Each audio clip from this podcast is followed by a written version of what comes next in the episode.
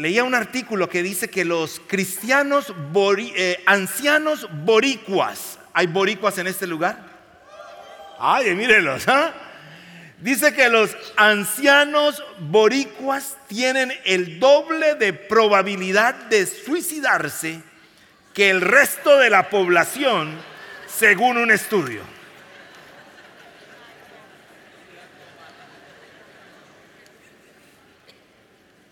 Y le voy a decir por qué. Debido a que gran parte de los ancianos viven en soledad. Esos son los solamente los boricuas, ni les digo lo de los otros.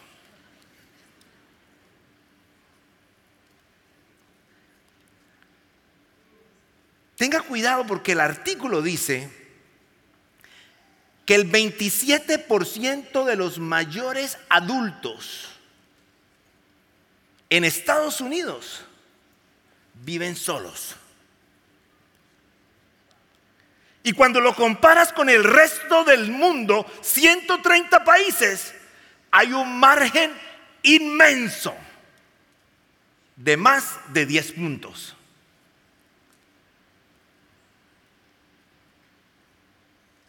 El artículo también dice que en algunas culturas al anciano se venera, pero en la nuestra los ancianos muchas veces quedan olvidados y estudios demuestran que tienen el doble de probabilidad de quitarse la vida o de perder su deseo de vivir.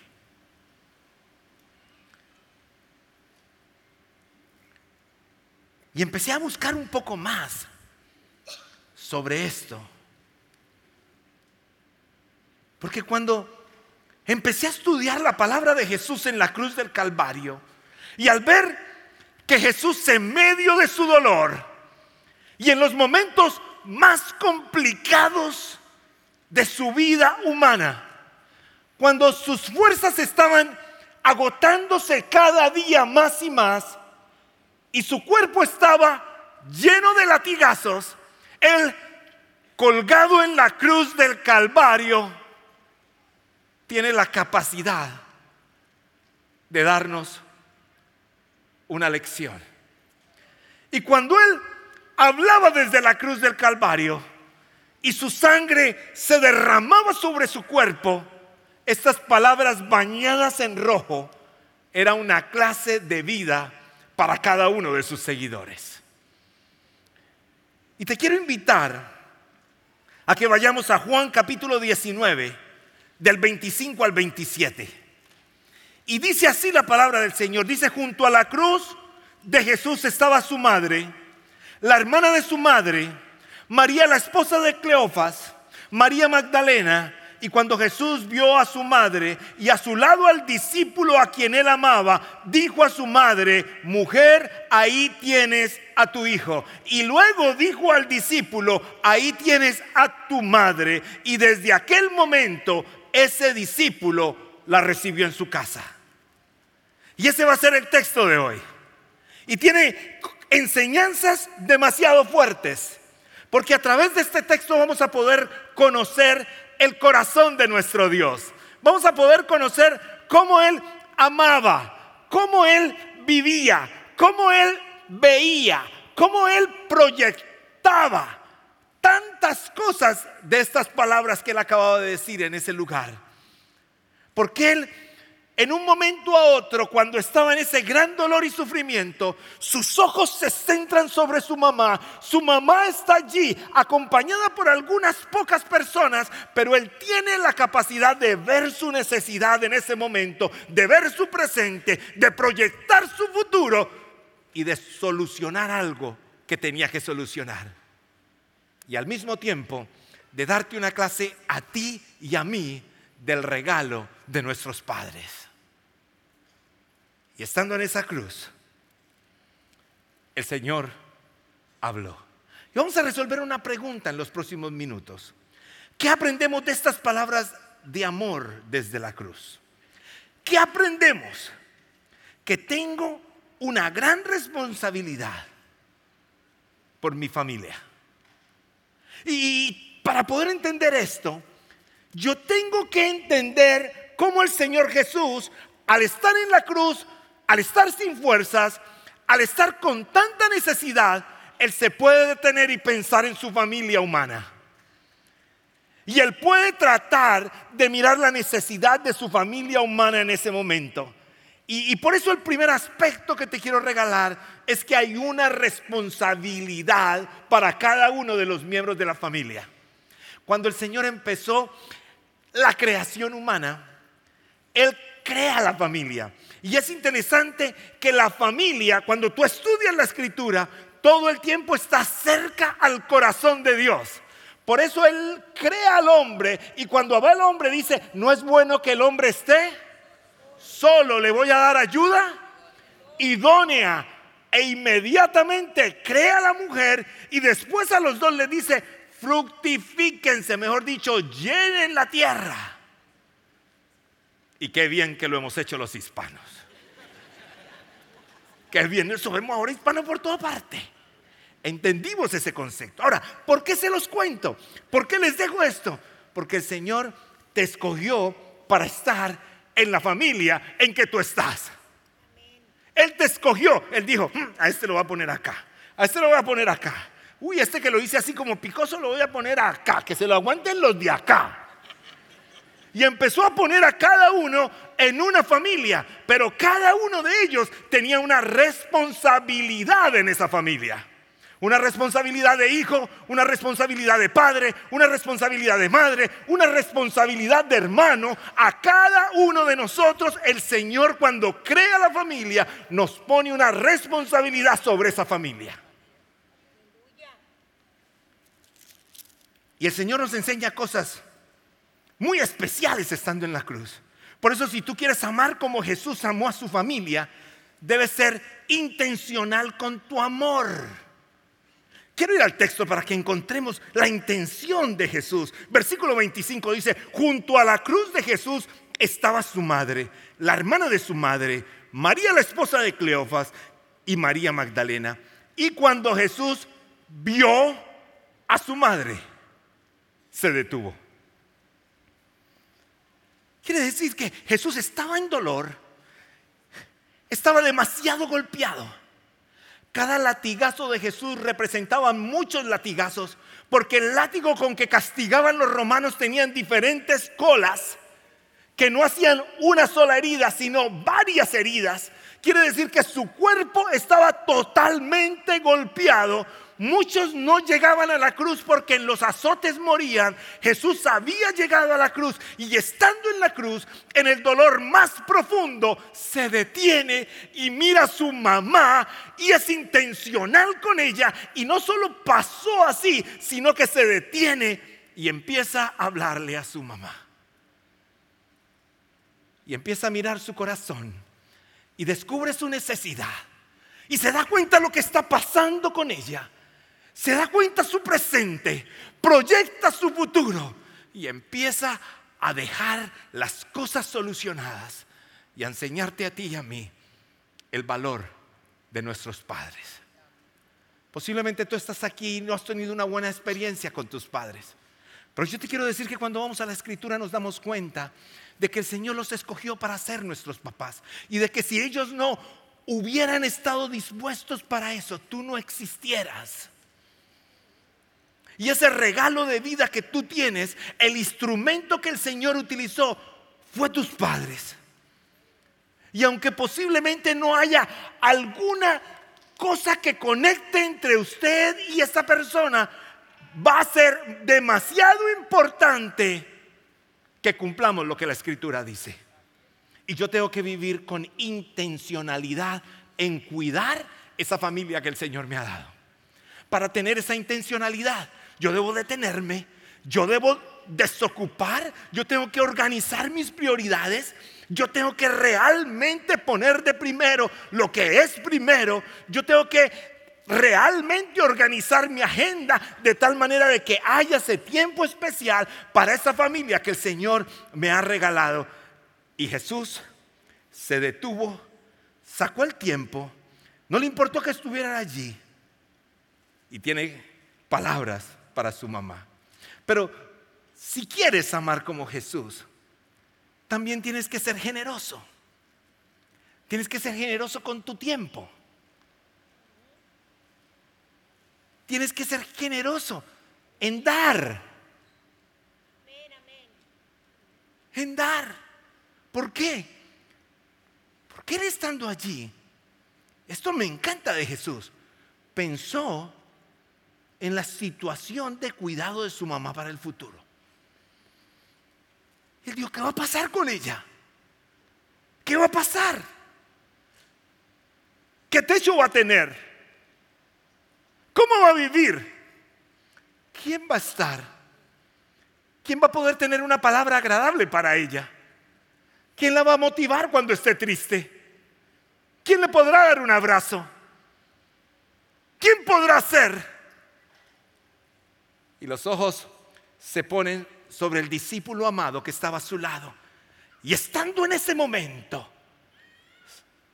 el Señor piensa en ella y asegura completamente su futuro.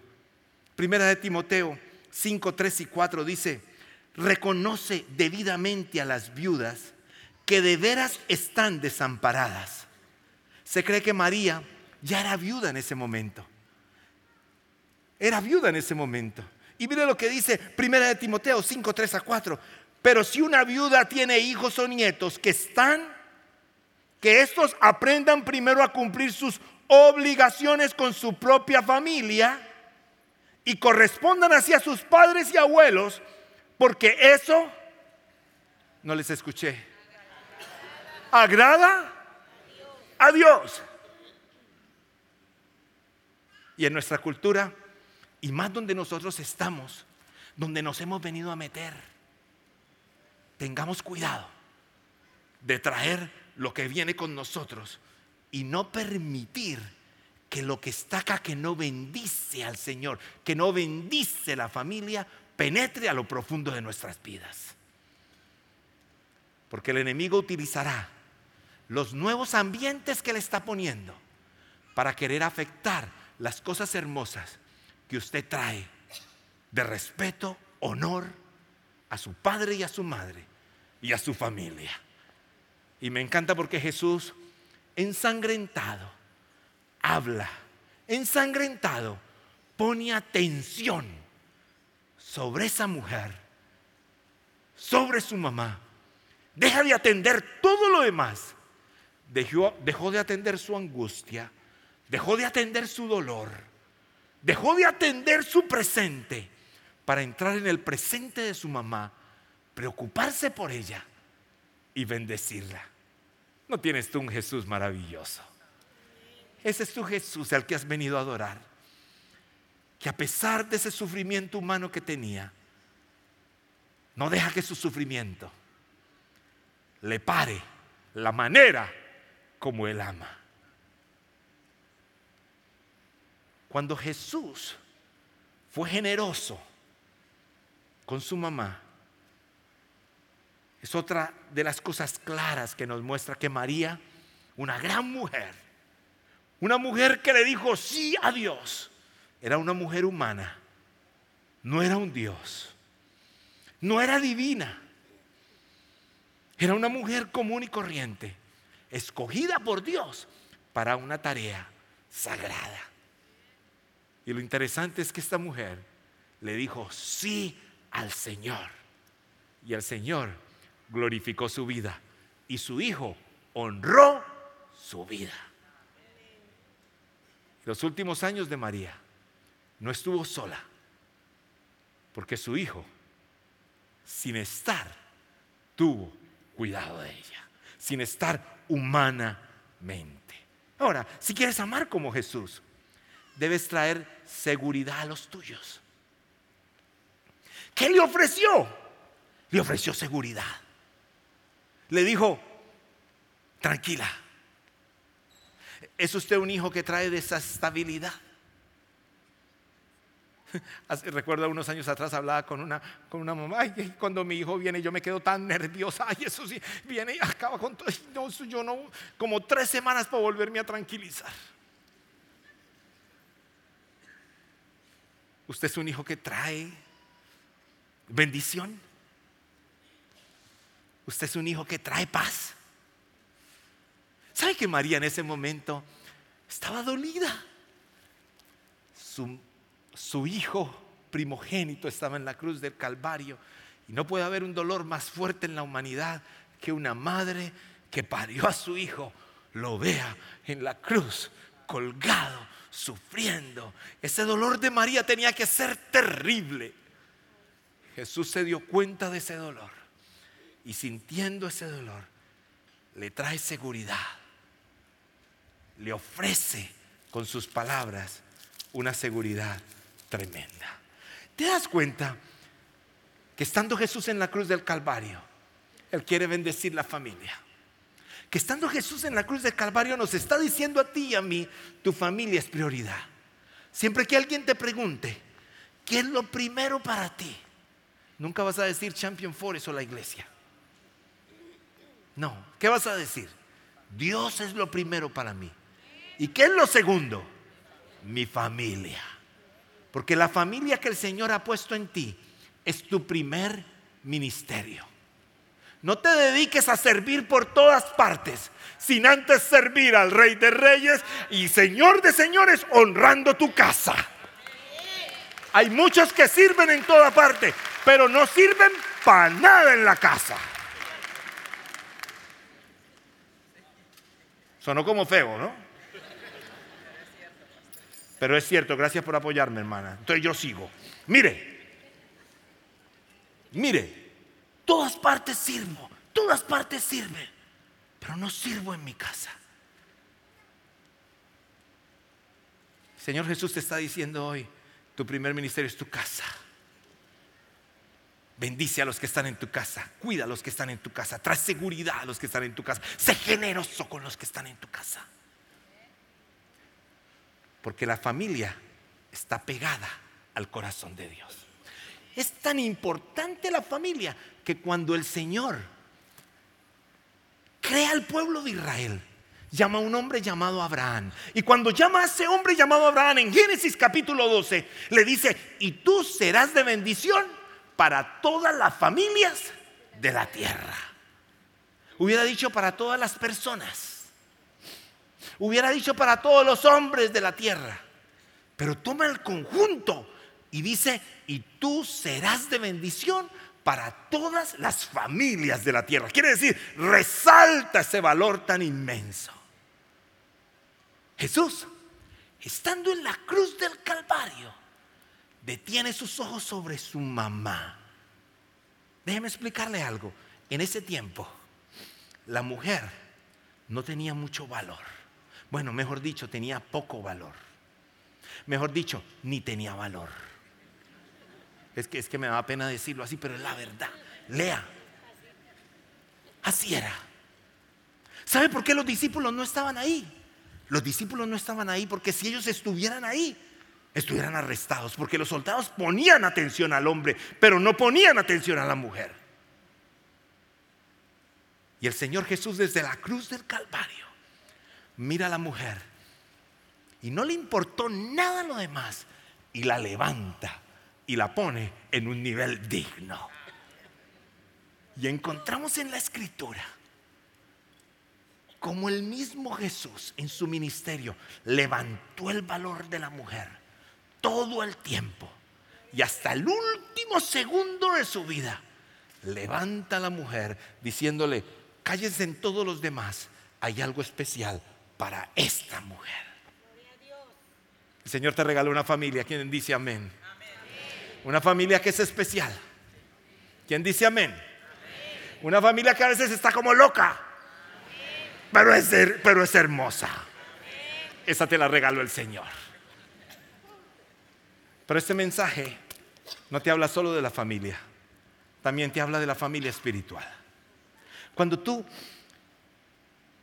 viniste hoy, el Señor te quiere recordar que hay dos familias, una de sangre y una familia espiritual. Y mira el segundo elemento. ¿Qué nos enseñan estas palabras manchadas de sangre desde la cruz?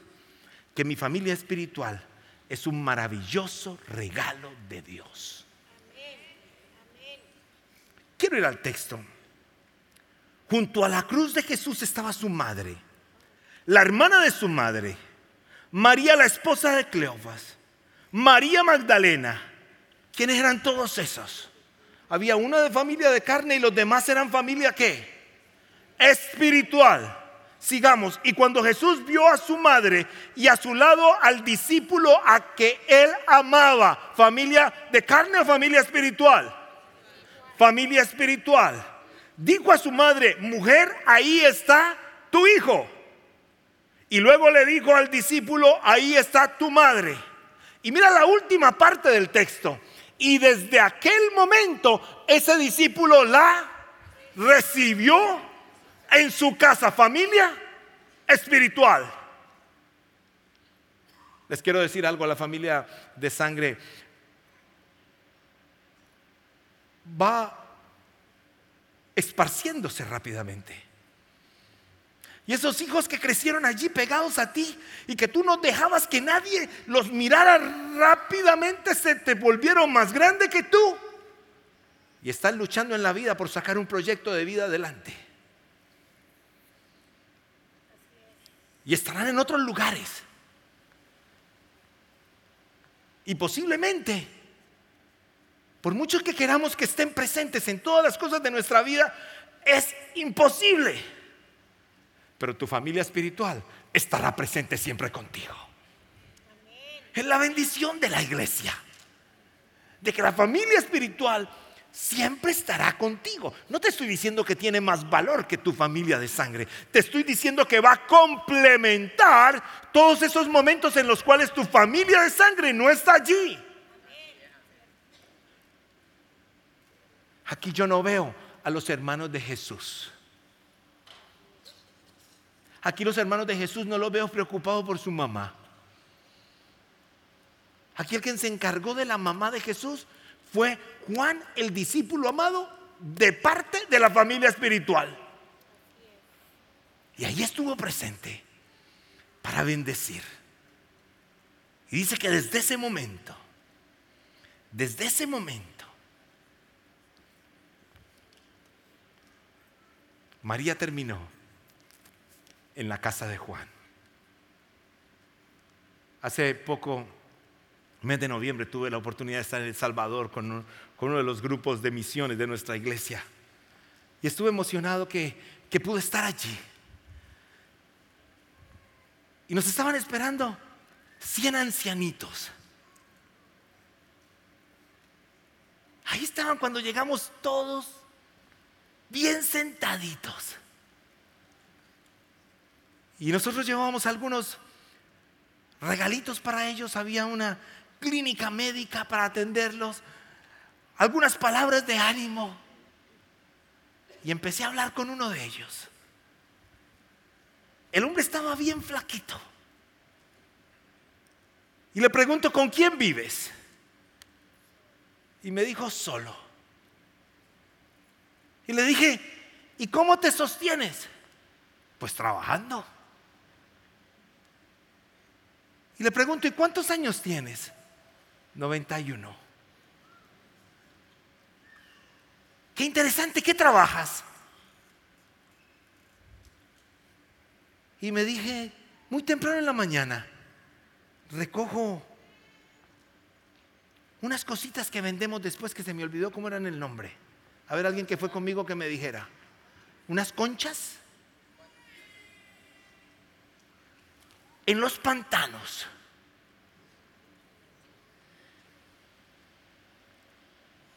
Y las vendo. Y le pregunto, ¿y trabajas todo el día? No, mis fuerzas solamente alcanzan para dos. Y rápidamente llegó la siguiente pregunta. Cuéntame, ¿y tus hijos? Tengo cuatro. Sonrío. Y aquí está lo que me dolió. Hace como un año tuve noticias del menor. Se me apareció en la casa. Vino con otras personas que yo no conocía. Siempre cuentan de más, ¿no? mi corazón empezó a dolerme. ¿Y los otros tres? Ellos se fueron. Uno creo que está en San Salvador y los otros creo que, que están allá. O sea, aquí.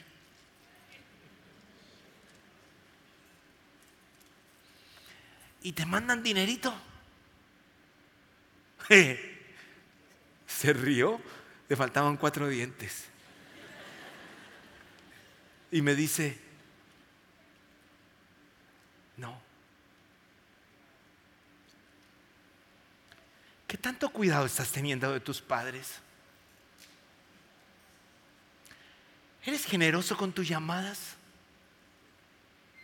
En el ciclo de la vida, el Señor lo hizo tan perfecto que cuando las fuerzas de nuestros padres empiezan a disminuir, nuestras fuerzas siguen vigentes. De tal manera que podamos ser generosos como Jesús fue generoso. Y estando en la cruz del Calvario, quitó la atención a todo lo demás para cuidar a su mamá. Y la familia espiritual estaba presente para complementar la necesidad. Dele gracias a la persona que se vino a congregar con usted. Porque somos familia en Cristo.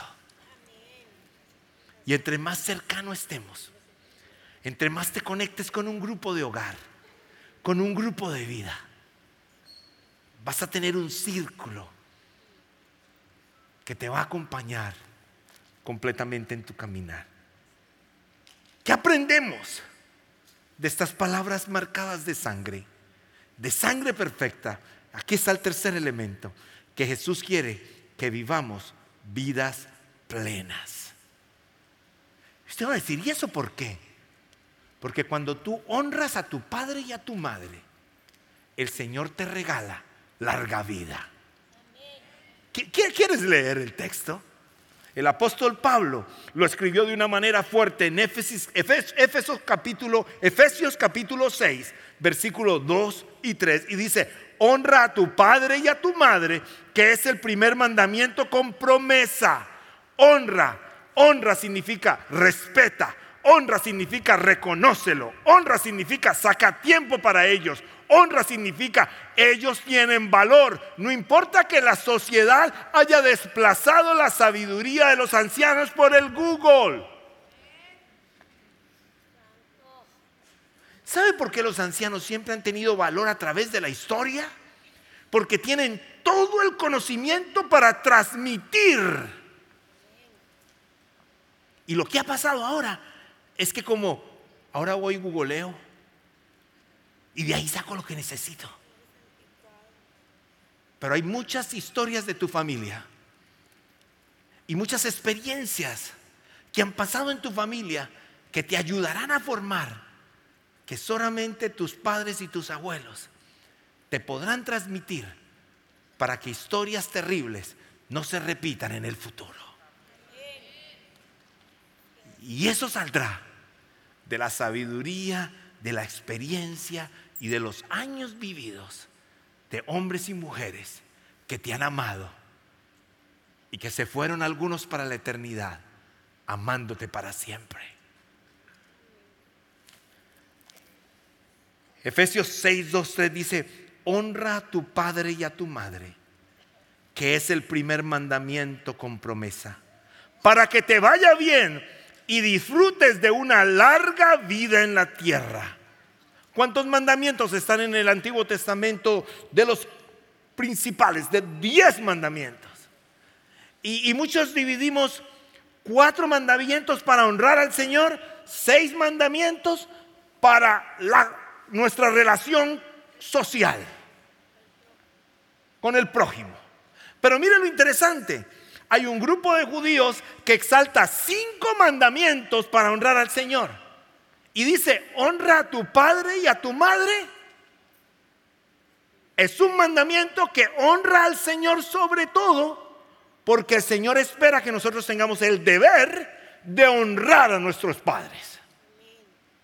Porque en su formación del concepto de familia, Él trajo la continuidad para nosotros ser de bendición cuando las fuerzas se fueran agotando.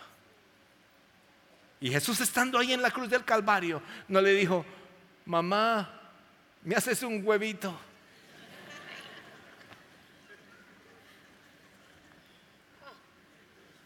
Llegamos de viaje con mi esposa anoche tarde. El aeropuerto estaba loco, estaba impresionante. Salir del aeropuerto era una locura. Yo sé que por aquí está el hermano que dirige todos los planos del aeropuerto. Hermano, ayúdenos con salir del aeropuerto más rápido. ¿Ah? Estaba loco. Y pasamos unos 45 minutos tratando de salir del estacionamiento del parqueadero para tratar de agarrar uno de los freeways para llegar a la casa. Y cuando llegamos estábamos cansados. Y interesante porque los hijos bajaron, saludaron y volvieron y se subieron. Y de pronto escucho el grito por allá. ¡Ah! Y yo contesté, sí, hijo, no más. Y le digo, no subas, no subas. Déjalo que baje. Déjalo que baje. Otra vez, más. ¿Estás cansada? Acordate que estás cansada. Porque ella ya, ay, pobrecito, mi hijo. No.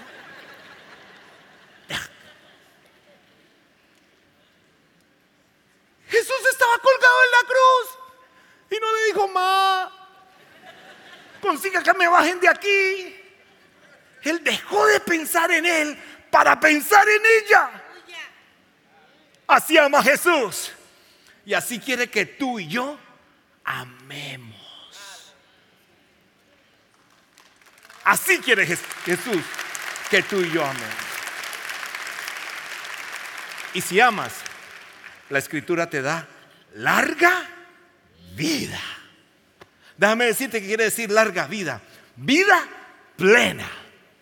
Hay un gozo el día que el Señor llame a tu papá, a tu mamá y tú puedas decir que ahí estuve presente. Posiblemente algunos están lejos de su papá y su mamá. Yo no quiero que te sientas mal el día de hoy, pero sí quiero recordarte que vas a llamarlos más constante, que vas a decirles cuánto te ama. Sí quiero recordarte de que no es que estés ahí al lado estorbándole todo el tiempo y comiéndotele la comidita a ella o a él. No, en eso no consiste, no, amar, hacer presencia, que ella sienta que es parte de tu vida, de tus éxitos, de tu dolor, que ella sienta que lo que invirtió en ti tiene valor, que él sienta que lo que hizo en ti y trabajó por ti valió la pena.